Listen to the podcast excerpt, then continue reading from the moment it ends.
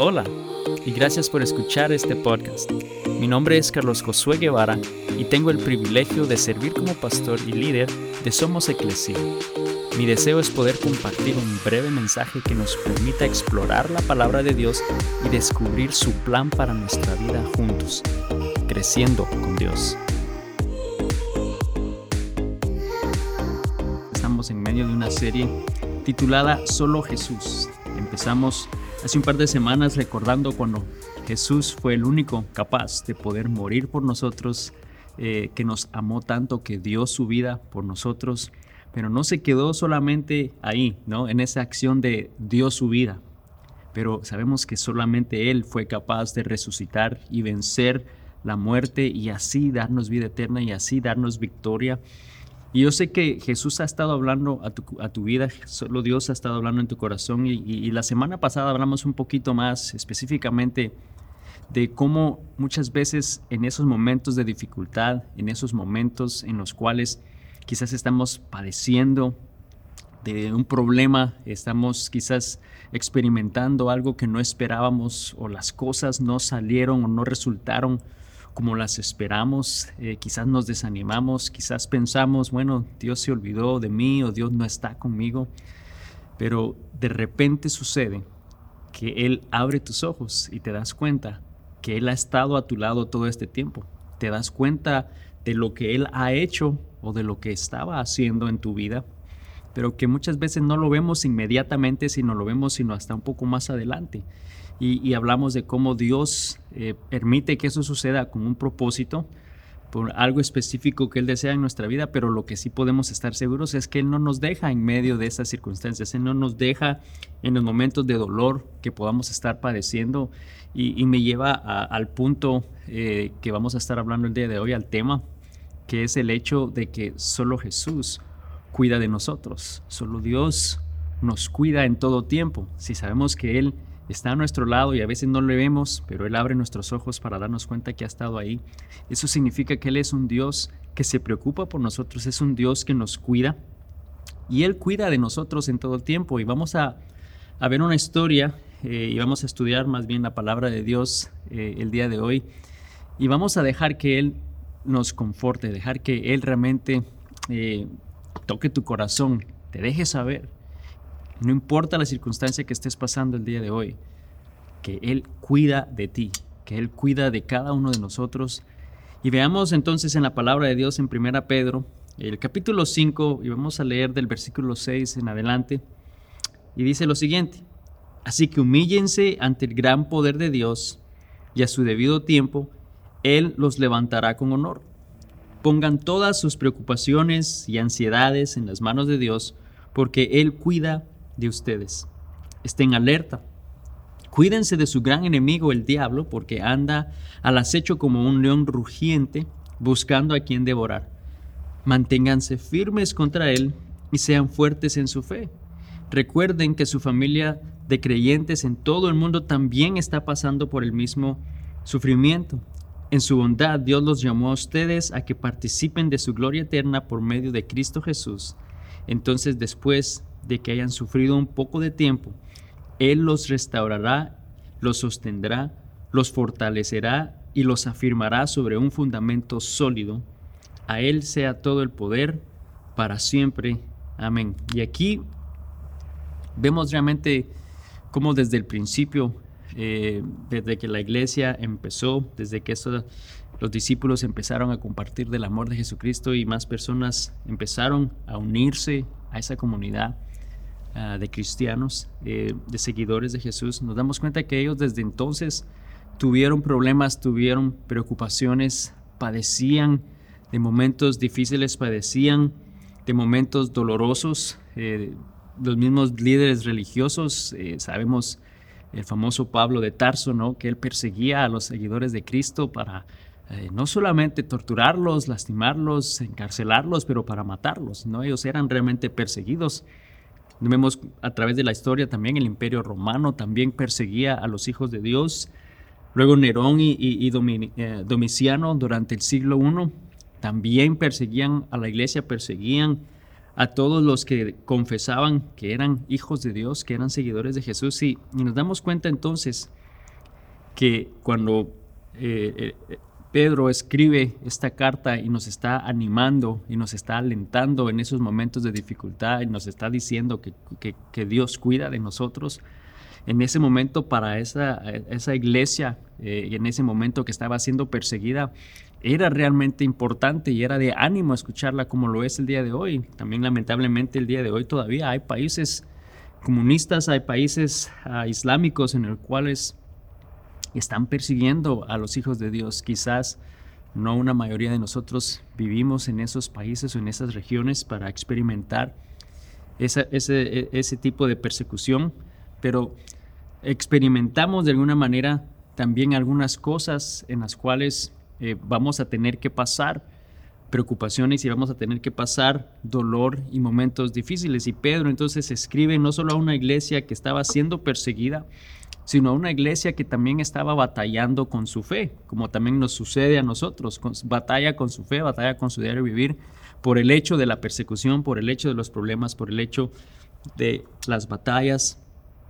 Y yo no sé si entonces tú te has preguntado, porque quizás tú te puedes sentir exactamente como se sentía esa iglesia, quizás no perseguida, pero sí con dificultades, con preocupaciones, con dolor, donde un problema te lleva al otro y sientes que no hay manera de salir de, ese círculo de problemas, de preocupaciones.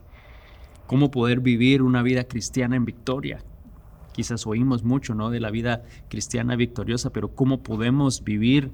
de esa manera, con éxito, ¿no? con esa bendición de Dios. Eh, la verdad es que muchos hoy, ah, de nuevo, no, enfrentamos esa persecución, pero a la vez tampoco estamos viviendo una vida exitosa, una vida victoriosa, ¿no? Experimentamos esos problemas, esas pruebas. Y el problema realmente es que nosotros no vivimos bajo el poder ah, y el control de Dios, no estamos confiando en su protección, no estamos confiando en su provisión, eh, sino más bien venimos a, tratar de hacerlo nosotros en nuestras propias fuerzas y a confiar en nosotros mismos. Realmente la clave de una vida cristiana efectiva está en el poder vivir bajo el poder de Dios, no en nuestras fuerzas, sino bajo el control eh, de Dios y no en nuestra autosuficiencia. Yo creo que esa es la clave y, lo que hace realmente una diferencia en, nuestras vidas para poder vivir de una manera exitosa, que podamos confiar en el poder de Dios, no en nuestro propio poder o no en nuestras propias habilidades, en nuestras propias fuerzas, sino que podamos someternos y estar debajo del control de Dios y no en nuestra autosuficiencia. Y sabes, es difícil muchas veces dejar que eso suceda. Es, es fácil servirle a Dios cuando todo está bien, cuando no hay nada malo. Pero en el momento que empiezan esos momentos difíciles, que nos sentimos cansados, agotados, derrotados, eh, donde nuestras circunstancias quizás cambian para mal y quizás no mejoran, sino que empeoran después de un tiempo, ahí se hace difícil poder realmente hacer eso y confiar en Dios y reconocer que Dios cuida de nosotros, reconocer que Él está ahí en todo tiempo. Y si el día de hoy tú te sientes así, yo creo que Dios tiene una palabra para ti de ánimo, que desea exhortarte y, realmente poder vivir una vida victoriosa, poder vivir una vida exitosa. Y hay eh, en este pasaje que leímos, yo creo que hay, seis cosas que quiero resaltar, hay seis acciones más bien que de una manera nosotros podemos o debemos imitar eh, para poder estar seguros de que Dios está con nosotros en medio de esas dificultades y en medio de esas pruebas. Y la primera de ellas es que debemos humillarnos delante de Dios debemos humillarnos. La Biblia dijo ahí, dicen en ese versículo 6 de 1 Pedro 5, así que humíllense ante el gran poder de Dios. Debemos humillarnos ante el poder de Dios y por definición humillar, dice el diccionario, que es inclinar o doblar una parte del cuerpo, la cabeza o la rodilla, especialmente en señal de sumisión y acatamiento. El poder inclinar nuestro rostro Arrodillarnos es una señal de sumisión y acatamiento. Otro significado en el diccionario dice que es abatir el orgullo y altivez de alguien. Es realmente esta postura de alguna manera de señal de sumisión, el humillarnos cuando la palabra dice humíllense. No es humillarnos de hacer un, ridículo o, de hacer algo quizás no agradable en tu vida, que se vea mal, sino más bien es una señal de sumisión ante el poder de Dios, dejando que Dios realmente trabaje en nuestra vida y eso también refleja que nosotros estamos batallando y sometiendo nuestro orgullo y altivez delante de Dios. Eso es lo que Él desea que hagamos. Y yo creo que hasta que no hagamos eso y nos humillemos delante de Dios no nos vamos a dar cuenta ni reconocer que Dios está a nuestro lado, que Él está cuidando de nosotros porque pensamos que no lo necesitamos o pensamos que somos suficientes. Y, la iglesia primitiva, de alguna manera, Dios usó o permitió esa persecución como una manera de llevarles a esa postura de, humillarse delante de Él. ¿no? Y, y, quizás de nuevo nosotros quizás no estamos siendo perseguidos en este momento, pero Dios usa otras, otras cosas, frustraciones, problemas, dificultades en nuestra vida como una forma de llevarnos al punto de humillarnos delante de Él, de poder someternos ante Él. Y Dios usa entonces variedad de cosas para que nos podamos humillar a Él. Y de nuevo, el, término de humillarnos no necesariamente es de, de una manera mala, como quizás nosotros podemos entender esa palabra. Muchas personas piensan, a una persona humilde, alguien quizás que que no tiene recursos, pero no estamos hablando de ese, de ese tipo de, enfoque en, en, este término, sino es más bien en una sumisión, en un rendimiento del control de nuestra vida en las manos de Dios. Entonces, vemos que Dios puede usar variedad de cosas en nuestra vida para permitirnos que nos humillemos ante Él y muchas veces pueden ser hasta otras personas, puede usar a otras personas, puede usar tragedias, dificultades, problemas en nuestra vida para hacernos ver que solo Él cuida de nosotros, que solo Él es capaz de hacer la obra en nuestras vidas y así poder llevarnos al punto de someternos y humillarnos delante de Dios. Romanos 8:28 dice que sabemos que Dios dispone todas las cosas para el bien de quienes los aman, los que han sido llamados de acuerdo con su propósito. Y eso es algo de alivio en nuestra vida, que, que Él va a permitir situaciones en nuestra vida para poder llevarnos al punto de humillarnos a Él, pero sabemos que al final todo lo que Él va a hacer o permite en nuestra vida va a ser para bien y va a ser conforme al propósito que Él ya tiene para cada uno de nosotros. El problema es que no aceptamos ni dejamos que Dios realmente reine o dirige o dirija nuestras vidas. No aceptamos que Él sea el que tome el control. Nosotros queremos el control de nuestra vida. Nosotros queremos estar a cargo de lo que sucede en nuestra vida. Pero de nuevo la palabra de Dios nos está diciendo que debemos humillarnos ante el gran poder de Dios, reconocer que Él es el que está al control, reconocer que Él eh, es el dueño de todo, que Él lo conoce todo, que Él lo sabe todo, y que entonces podemos rendirnos y rendir ese control en sus manos sabiendo que Él tiene un propósito en nuestra vida. Entonces, ¿qué debemos hacer o debemos imitar para estar seguros de que Dios cuida de nosotros en medio de esos problemas, en medio de las dificultades, ¿qué debemos hacer? Primero debemos humillarnos para poder entonces reconocer que Él cuida de nosotros. Número dos, debemos depender de Él.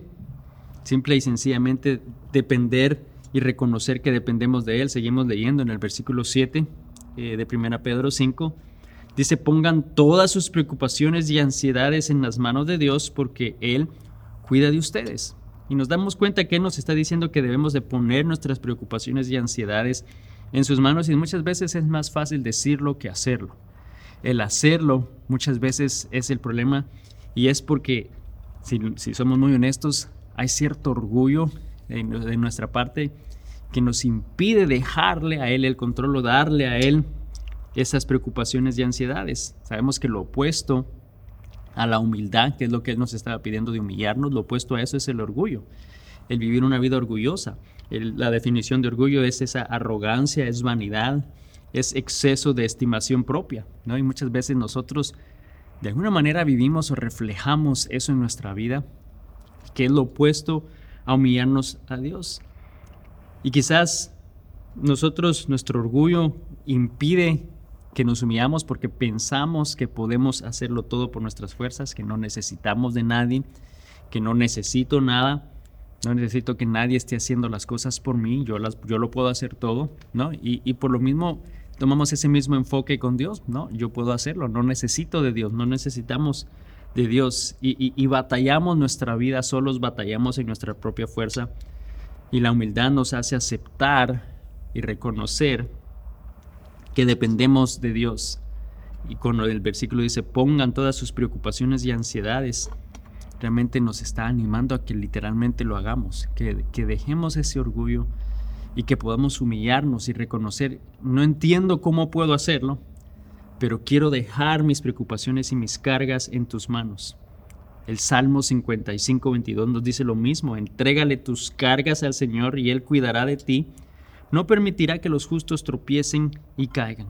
Nos damos cuenta que Dios constantemente nos dice que dejemos nuestras cargas en Él, que Él cuida de nosotros, pero debemos humillarnos, debemos de, dejarle a Él el control y ponerlo en sus manos. Pero nuevo, el problema es que muchas veces el orgullo nos impide reconocer que necesitamos de Dios, que necesitamos ayuda y cómo poder hacerlo, cómo dejar esas preocupaciones y ansiedades en sus manos. Lamentablemente muchas personas prefieren batallar con sus problemas solos, prefieren de una manera tratar de resolver las cosas por sus propias fuerzas y nos damos cuenta que eso no nos lleva a esa vida victoriosa que hemos estado hablando, no nos lleva a esa vida de victoria. Debemos de ponerlo todo en sus manos, podemos tenemos que aceptar que él es el dueño y el que está al control de todo en nuestra vida.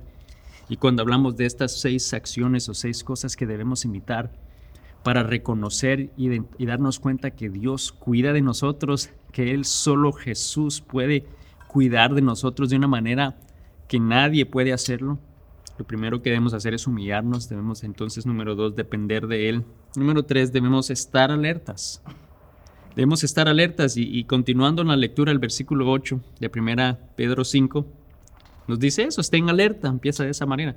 Estén alerta, cuídense de su gran enemigo, el diablo. Y, me detengo ahí, estar alertas.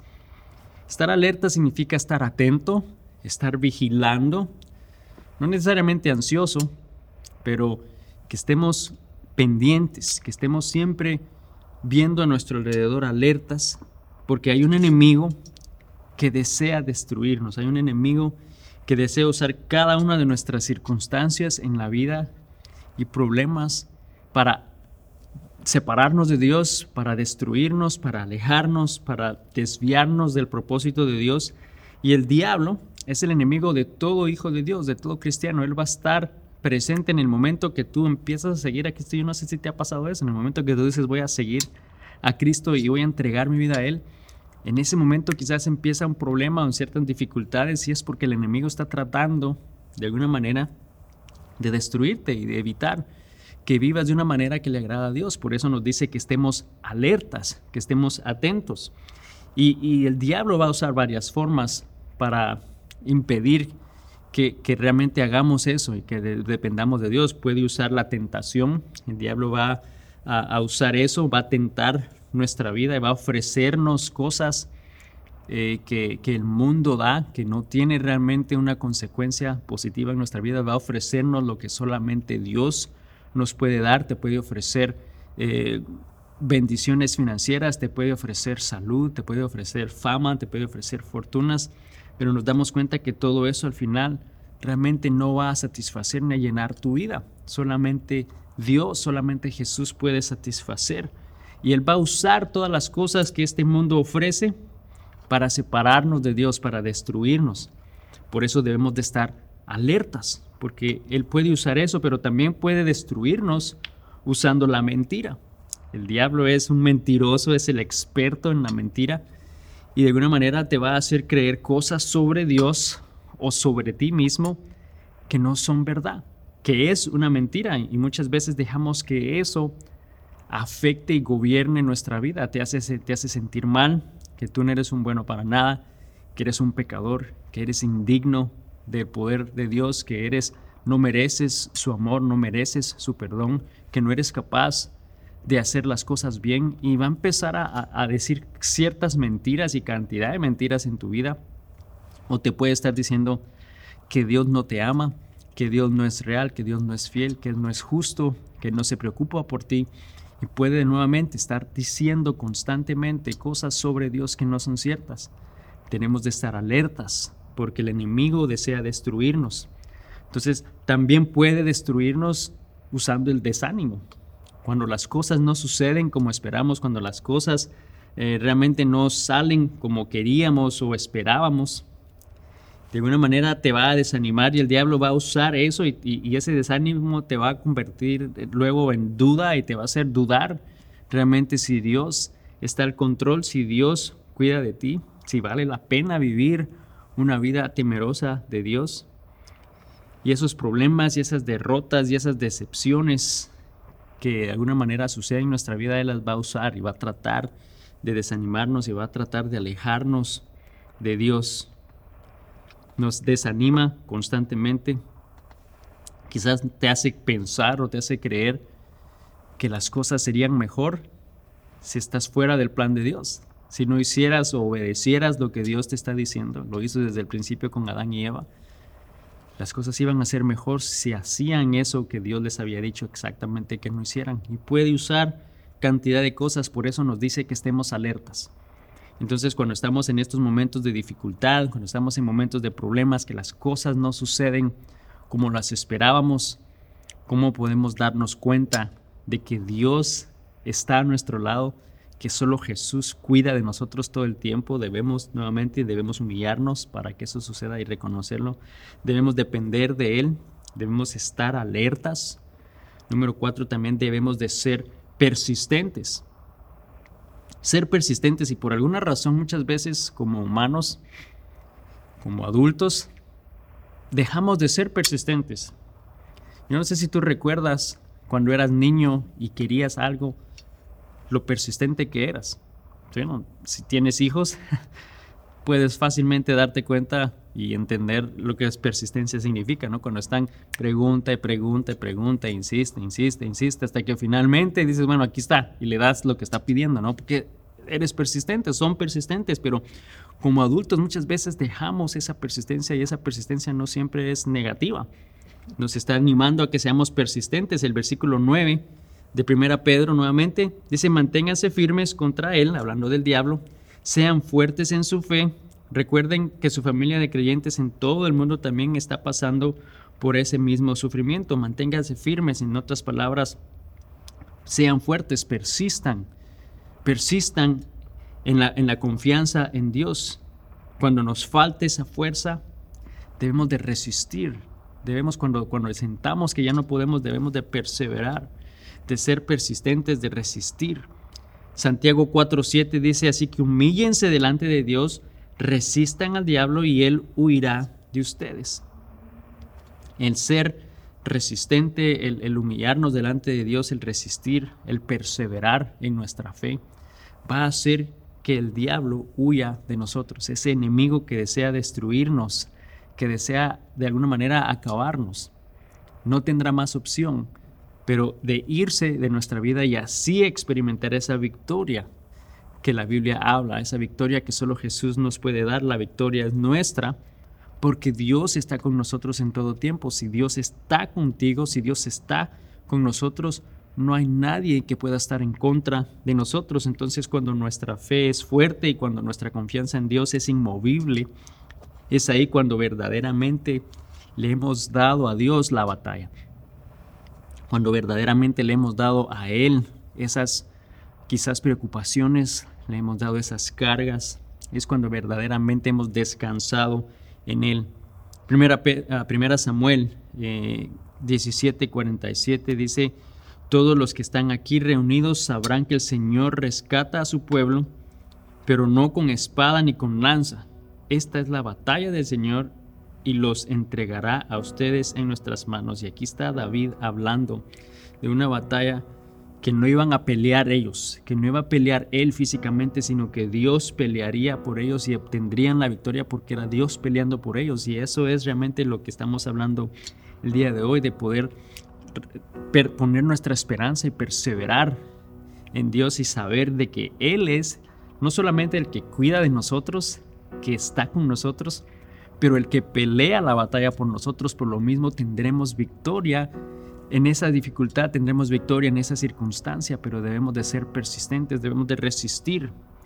Entonces, empezando, debemos de ser humildes, debemos humillarnos, debemos depender de Él, debemos estar alertas, debemos de ser persistentes darnos cuenta de que Él está con nosotros. Número 5, debemos estar preparados. También debemos de estar preparados. El versículo 10 de 1 Pedro dice, en su bondad, Dios los llamó a ustedes a que participen de su gloria eterna por medio de Cristo Jesús. Sabemos que tendremos la vida eterna a través de Él. Dice entonces, después de que hayan sufrido un poco de tiempo, y le damos gracias a Dios, que dijo un poco de tiempo, sabemos que ese sufrimiento, que esos problemas, que esas dificultades van a ser por un periodo corto de tiempo, es por un periodo corto de tiempo. Dice, después que eso haya pasado, Él los restaurará, los sostendrá, los fortalecerá y los afirmará sobre un fundamento sólido. Y sabemos de que ese fundamento sólido es Cristo Jesús. Sabemos de que Él es el que nos, nos va a fortalecer pero dice que después que hayamos pasado ese periodo de tiempo, entonces debemos de estar preparados. Debemos de estar listos y preparados y saber que con ese momento llegue, de estar confiados y saber que, Cristo Jesús es ese fundamento en nuestra vida. Entonces, nuevamente debemos imitar eh, lo que este pasaje nos está diciendo hay seis cosas que podemos hacer para darnos cuenta que, que, Dios está con nosotros, que Él cuida de nosotros en todo tiempo, en medio de las dificultades y los problemas. Debemos humillarnos, debemos depender de Él, debemos estar alertas, debemos de ser persistentes, debemos de estar preparados. Y número seis, para terminar, debemos de estar seguros. En otras palabras, debemos de estar confiados, debemos de estar realmente seguros el versículo 10 y 11, continuamos leyendo y dice, después que hayan sufrido un poco de tiempo, Él los restaurará, los sostendrá, los fortalecerá y los afirmará sobre un fundamento sólido. A Él sea todo el poder para siempre. Amén. A Él sea todo el poder. Por lo mismo nosotros podemos estar seguros, seguros que Él nos restaura, seguros que Él nos sostiene, que Él nos fortalece y que Él nos afirma no solamente en el presente, pero en el futuro. Realmente Dios es un Dios que cuida de nosotros en todo tiempo. Él es un Dios único. Él es un Dios que nos ama por sobre todas las cosas. Y solo Jesús puede hacer eso en nuestra vida. Solo Jesús cambió nuestra historia. Solo Jesús murió, resucitó por nosotros. Solo Él cuida de nosotros. Pero para poder reconocer que Él está a nuestro lado en todo tiempo, debemos humillarnos guiarnos ante Dios, depender de Él, estar alertas porque el enemigo está como ese león rugiente. Debemos de ser persistentes y estar confiados en Él, preparados para la adversidad, pero seguros porque la victoria es nuestra. Y que Él nos sostiene en su mano y que nos está diciendo, Hijo mío, confía en mí. Confiemos en Dios esta semana, que Dios te bendiga y nos vemos la próxima semana. Bendiciones.